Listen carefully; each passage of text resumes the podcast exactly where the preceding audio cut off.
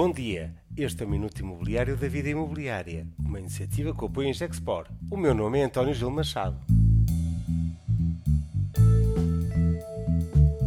O embaraço de ser português no MIPIM.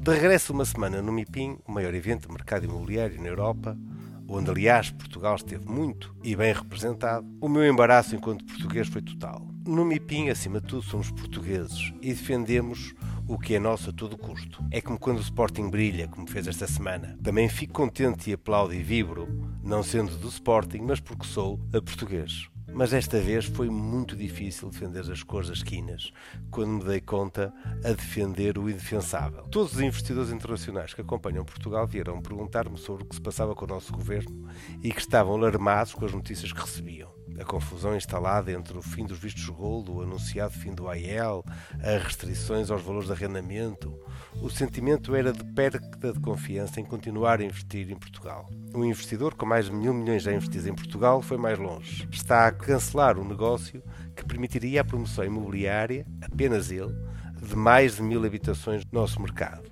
Um promotor de referência a atuar em Portugal, que tem trazido muito capital internacional, próprio e de terceiros, e que, em debate no MIPIM, deixou claro que não podemos deixar de falar no elefante na sala, que é a proposta do governo. Portugal é um país que tem pouco capital, precisa mesmo do atrair e conquistar. Um trabalho conseguido de forma coletiva ao longo de muitos anos e com impacto muito importante na nossa economia. Mas este capital tem muito para onde ir e a confiança é o adubo do investimento. O que o governo já conseguiu fazer com o anúncio do pacote de habitação foi destruir desde já o trabalho de anos, de tantos e tantos, os que andamos a ver ner Portugal mundo fora, em tantos mipins e mundo fora.